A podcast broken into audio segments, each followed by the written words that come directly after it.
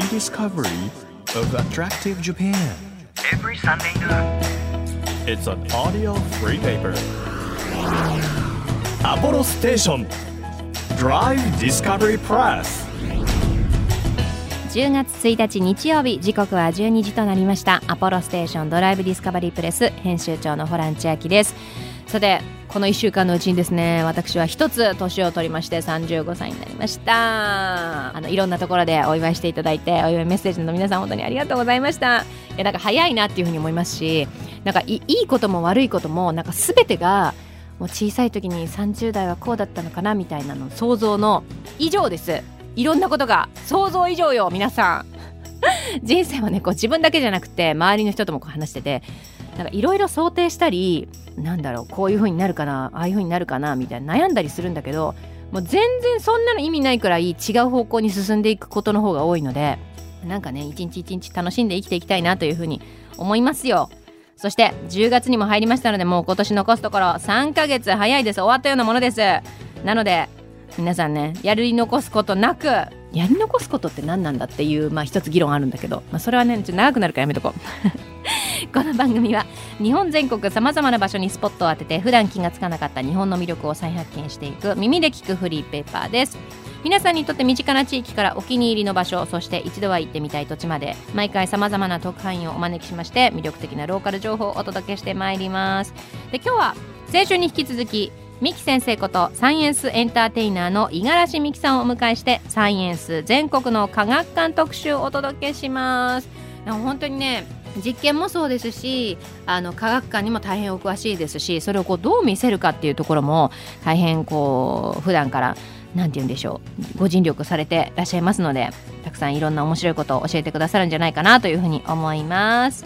1ページ1ページ紙面をめくるように輝きあふれる日本各地の情報と素敵なドライブミュージックをお届けする音のフリーペーパーアポロステーションドライブディスカバリープレス。今日も最後までお付き合いください。アポロステーション。ドライブディスカバリープレス。この番組は出光興産の提供でお送りします。耳で聞くフリーペーパーアポロステーションドライブディスカバリープレス改めまして編集長のホラン千秋です。毎週個性あふれるゲストをお迎えしているこの番組先週に引き続きサイエンスエンターテイナーの五十嵐美樹さんをお迎えしております。よろしくお願いしますえー、大人気の実験教室やサイエンスショーを全国各地で主催。講師を務めていらっしゃる三木先生と呼ばれているわけですかそうですね。子供たちからはそういうふうに呼んでいただいて、ね、呼びなさい三木先生と。そう。レッツサイエンスって言いながらこうみんなで。レッツサイエンスっていうふうに。言って、ね、なかなか懐かしいポージング皆さん右手で L を作っていただいてそれを顎に当てていただけるとレッツサイエンス一緒にやっていただけると思います。はい でもそういうなんかちょっとキャッチーさがあった方が、はい、みんななんて言うんでしょうこう楽しんでいいんだっていうサインというかそうですね。静かにして聞いてなきゃいけないのかなって、はい、かしこまっちゃうじゃないですか。まさにおっしゃる通りで。先生が「レッツサイエンス」なってくれたらうわーみたいな。そうですね。一、人でもサボると進まないですから前に。絶対に。もう、はいはい、全員大きなお友達までやりきるまで、うんショーには映らないので。なるほど、はい、っていうふうに言うともう絶対みんな参加してくれます。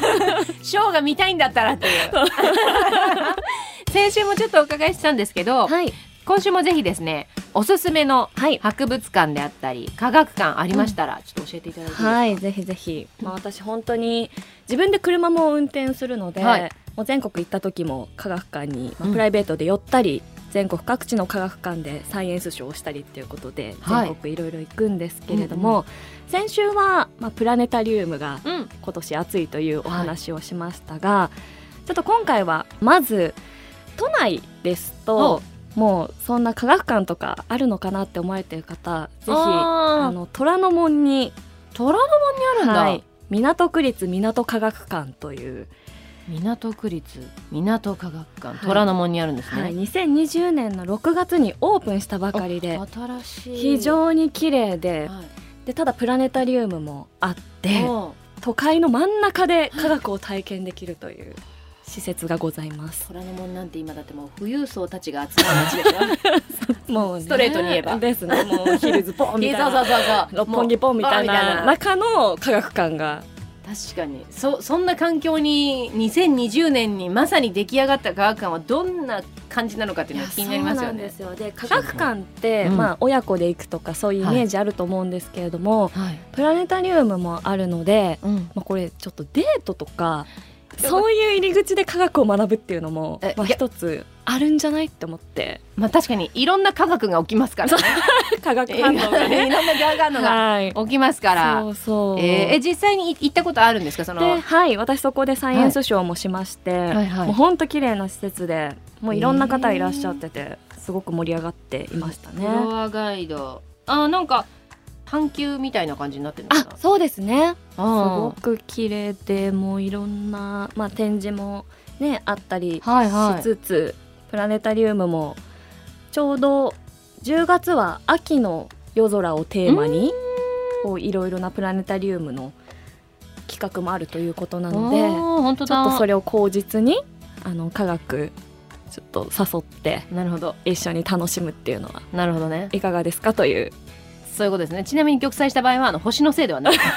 あなたのせいですという。あなたのせい。です。星のせいではない。間違いない。施設のせいではない、うん。ないです、うん。だってこんなに素敵なんだもの、はい、あの気象庁気象科学館であるとか、プラネタリウムももちろんですけどあとはまあ実験する場所があったり、うん。あと港区なのでなんか海をテーマにした展示があったりうん。するそうで、はい。えー、結構このね都会ってそんなに大きいの作りづらいのかなと思いましたけど、うん。充実したそうなんですうん。よぜひぜひ行ってみてほしいなと思いますはし、あそうなんだ、うん。イベントもあのカレンダーからいろいろ調べられるそうですので皆さはいんぜひ、あの大人も子供もこちらは楽しめそうでございます。はい。でまあ同じ東京から行きやすいというところですと、やはりもう王道の日本科学未来館。はい、もうこれはもう王道なんで 本当に行ってください。おお台場のやつですか？そうですそうです。もうフジテレビにいると あ科学館だな未来館だなと思いながら。やっぱ思います？思います。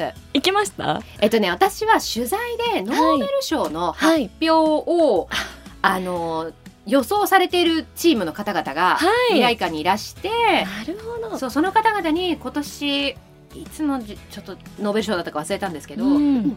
今年日本人の方取りそうですかねみたいなのを取材した記憶はそうなんですね。まさにそういうちょっと何かイベントごとがある時とかにも、まあ、ひそこで開かれることは多いですし、本当に大きいですよね。本当に大きいですし、あと常設展示も面白いんですけど、うん。企画展を結構やっていますので、はい。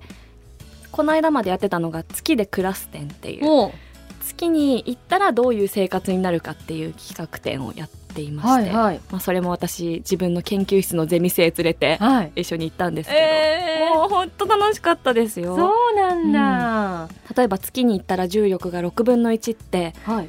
どういうことっていう歩いたらどうなるみたいのをこう体験できたりとかあとじゃあ月に行った時の燃料どういう風にするんだっけっていうのがこう分かりやすく表現されて展示されてるっていうところで、まあ、本当その企画を追っていくのもすごい楽しいかなという楽しみ方としてはあるかなと思いますね。あれだけ広いともう一まあ一日で全部楽しもうと思えば楽しめるかもしれないですけど、うん。何度かに分けてこうじっくり楽しむのもねそうですそうです。ですしね。はい、ですしこの秋はい。にちょうど11月22日公開予定ということなんですけれども、新しい常設展示もできるほそうなんですよはい。なのでこれまでにえ行ったことあるよという方もまた新しい常設の展示を見に行くということでまたそれ機会にしていただいたらすごくいい体験になるんじゃないかなと思います。かしこまりましはい、ぜひ取材以外でもた。そうですぜね。ひぜひそうですね。はい私も今の未来館のあのウェブサイトを見ながらはいこうお話ししてるんですけど、なんか本当にいろんななんか例えばこう生成 AI に再現できる言葉にならないプロの技とかはい。面白そう。過去には無料開放日があったりもして、うん。うんまあ、すごく行きやすくなる時もありますので、はい。行ってみてほしいなと。ね、ぜひぜひ。本当身近にね案外身近にありますからね。そうですね、はい。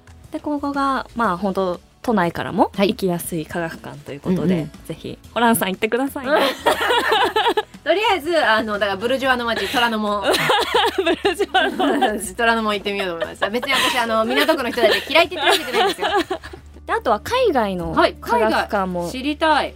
行ってまして、はい。ドイツはい。の Futurium というフューチャリー名前がかっこいいじゃん。かっこいいんです。もうであとそのドイツの街並みにうん。こうマッチするすごくあの美しい建物なんですよ。ドイツ。科学館なんですけれども、うん。もう見た目美術館みたいな本当に綺麗な。へえうわなんかすごい。なんかアアートみたい。ビヨンド美術館みそうなんですたいよ。はい美術館で。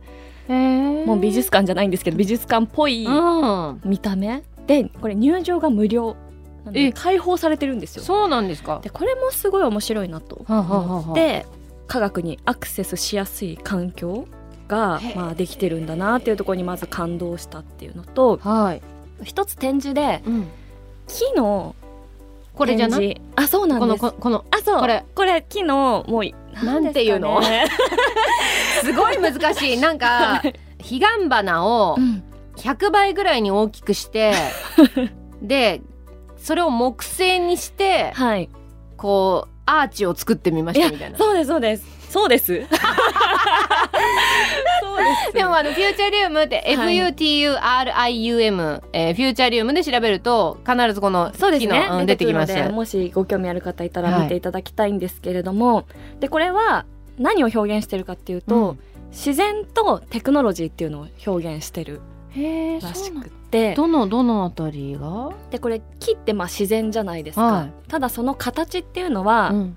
もうアルゴリズムで計算された組み方で組んだものなんですよ、えー、なので、まあ、技術を使ってその自然を生かして、新たな作品にするっていうなんともこう頭を使う展示。へえそのアルゴリズムの部分っていうのはコンピューターとかがはい。計算してすそうです。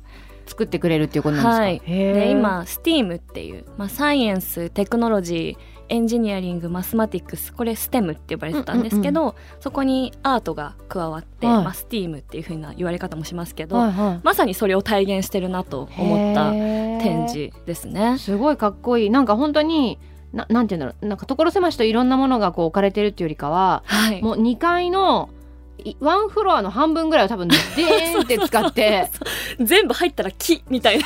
超贅沢な展示になってるし、はい。そもそもやっぱこの本当あの鏡張りみたいに見えるんですけど、はい。このめちょっとメタリックっぽいガラス調の見た目がそもそもやっぱこのかっこいいですね。いやそうなんです。でもう川とかある中の本当街並みにドンって美しい科学館があってなんか科学館っぽくないと言ったらなんかちょっと変な表現になるかもしれないですけどわかります。本当にここなのかなみたいな感じ。あはいーなんか細かくこう説明とか解説とかっていうのがこう分かりやすく教科書っぽく書いてあるっていうよりかはあそうですそうです。なんか美しくいろんなものを展示してるっていう感じですよね。まさにおっしゃる通りで、うん。なんかそういう押し付けがましくないと言いますか、うん。なんかまず見て何を感じましたか？ぐらいの感じ。そうですね。だからなんか、あのイメージで言うともしかしたらチームラボのはいはい展示を見に行くみたいなイメージに近いのかも。そうですね行かれたことありますか？チームラボですか？はいないです。あの写真 写真と映像だけ。ぜひ行ってください本当にあんまりにもたくさんの人がいらっしゃって。いやいやでも今行ったらすごい海外の方が多くあーもうえここ何のテーマパークなんだろうっていうぐらいなんか日本の観光スポットみたいになってますね、うん。チームラボとかもやっぱ面白いなっていう。の面白いなと思いました。まずやっぱ体験から入って、これにはどういう技術があるのかっていうのを、まあ、見るというところでは確かにプロセス的には似てるかも同じ、うん、しれないですね。なんかその五十嵐さんのお話を伺ってるとやっぱりこう来てくださる方々にはい。体験してもらいたい、その楽しさを知ってほしいっていうところだと思うんですけど、今はこういろんなところに行って、うん科学についてショーを行う講義を行うっていうことがメインだと思うんですけどはい、こういろんなところ行かれてるからいつかこう自分だけの科学館とか博物館作りたいなみたいな気持ちになりません、いやーまさにおっしゃる通りです。本当に今それが若干研究室みたいな形ではい、ちょっとできてるところはあるんですけれども将来はぜひそういう感情が動くようなああの科学を体験できる場っていうのはぜひホランさんにもご協力いただいて。私私もね広報大使アンバサダーアンバサダーちょっとやっていただいていいですかうんでも場所とかもすごい難しくないですかどこにするのかといやか本当そう思いますね規模とかうんいやでも地方とか行ってもでもやっぱ結構人気でうん。もうここの場所にあるのみたいなところでも,、もう子供たちすごい多くってだからその辺の動線とかもすごくやってらっしゃるんだろうなっていうのは、うん。まあ、私が、ね、知ることではないですけれどもいつも感激するので、いやうんーって思いますね。あとはサーカスみたいにうん。キャンピングカーで。確かに。あそれは一回考えました。考えました。キャンピングカーで実験道具をうん。なんかこう運び続けて、うん。でオープンするっていうのはちょっと考えたことがありますいね。移動博ね移動博物館みたいな。はいはい、まさにちょっと考えたんですけれども、なかなかできてないので、なんかやり方はねいくらでもあるからどれが一番こうご自身のはい、なんかモットーというか、はい。やりたいことに一番近いのかっていうことですよね。そうですね、まあ、そういう意味で言うとやっぱ科学に関心のない人、うんうん。この日偶然出会った人とかにあ科学って面白いなっていう体験を届けたいっていうところがあるので、うん。いかに偶然を作るかですよね。ね。そうなると。いかに偶然を作るかって言ってる時点でなんかもう偶然じゃない。だからちょっとキャンピングカーとか近いなっていう感じですね。うんはじゃあミキ先生の実験ちょっと見てみたいとか、はいショー見てみたいっていう方は、い、はい、こうどうアクセスしていけばいいですか？はい、基本的には X で、はいどこどこで何時からやりますというのをえ発信してますので、はい五十嵐美希の X ではい。ぜひご覧ください。ぜひこう五十嵐さんの三木先生のサイエンスショーを見て触れて理科あの好きかも楽しいかもってそうですねね。思思ってもらえると嬉しいですね。はいということでぜひぜひ皆さん身近なところにいろんなところであの講義などショーなどされてますのであの三木先生の勇姿を そうですねご覧になっていただきたいと思います。ということで先週に引き続き今週もサイエンスエンターテイナーの五十嵐美樹さんにお越しいただきました。ありがとうございましありがとうございましたた。Apollo Station. Drive Discovery Press. 地域社会を支えるライフパートナーアポロステーションのスタッフがお客様に送るメッセージリレー北海道手塩郡遠別町の遠別石油株式会社遠別サービスステーション津田正人です。現在、アポロステーションはそれぞれの町の様々なニーズにお応えするスマートよろずやを目指しています。遠別町は小さな町ですが、農業、酪農、漁業、どれも盛んに取り組んでいるので、当店でも何らかの形で食と結びつけた活動ができたらいいなと考えています。例えば、灯油や軽油を配達する際に一緒にお弁当などを配達することができないか検討しています。また、灯油タンクやストーブの修理など、我々のできる範囲でお困りごとにも対応しておりますので、何でもご相談ください。アポロステーション、遠別サービスステーション、ぜひご来店お待ちしております。あなたの移動を支えるステーションアポロステーション東京 FM からホラン千秋がお届けしてきましたアポロステーションドライブディスカバリープレス今日は先週に引き続きサイエンスエンターテイナーの五十嵐美樹さんをお迎えしてサイエンス特集お届けしてまいりましたやっぱり人お客さんがその場にいて目の前でその瞬間に行うことじゃないですかショーとかっていうのは。ってなるとやっぱり予期せぬことが起こるわけですよね。自分はこうやりたいと思ってもお客さんから思わぬリアクションが来てそれをこう無視するわけにもいかないしとか外でやってると天候で、ね、実験道具が飛ばされちゃっててでもやんなきゃいけないっていう本当いろいろこう試されるっていうことをあの繰り返しながらきっと今の三木先生五十嵐さんがいらっしゃるんだろうなっていうふうに思うとなんかね何が起きても大丈夫みたいなあのとってもこう朗らかだしこう寛容だしドーンとこう構えてくださってるような明るい優しさみたいなのをお持ちでなんかこれぜひショーで私もあの実際にあの三木先生がどんなことやってるのかなっていうのを拝見したいなというふうに思いましたしこれを聞いてくださった方もそう思ったんじゃないかなというふうに思います。ぜひぜひ三木先生についてチェックしてみてください。この番組では毎月テーマを設けてメッセージや写真を募集中です。10月のテーマはロマンチックなおすすめ夜景スポットということなんですね。確かに夜景を見に行ってもあ暑いってならない時期になってくるもんね。いいじゃない。皆さんのおすすめありましたら教えてください。ぜひあの夜景の写真これあのうまく撮れたらいいなっていう、ね、なかなかうまく撮れないものの 夜景はありますので。でも撮れなかったらあのこっちであの検索します。大丈夫です。えー、情報をくださった方の中から毎月3名様に番組セレクトのとっておきプレゼントを差し上げます。今月は秋の好奇心探求シリーズということで宇宙食セット。どんななんだろう。これ宇宙食セットっていう風に言ってるんですけど防災食にもなるとされてるんですね。で結構美味しいらしいんですよ。なのでこれをちょっとどんな科学が宇宙食のあのパックの中で行われているのかっていうのを体験していただきたいなというふうに思います。欲しいという方はメッセージを添えて番組ホームページからご応募ください。日本全国さまざまな場所にスポットを当てて日本の魅力を再発見していく耳で聞くフリーペーパーアポロステーションドライブディスカバリープレス。お相手は編集長のホラン千秋でした。また来週!アポロステーションドライブディスカバリープレス。この番組は出光興産の提供でお送りしました。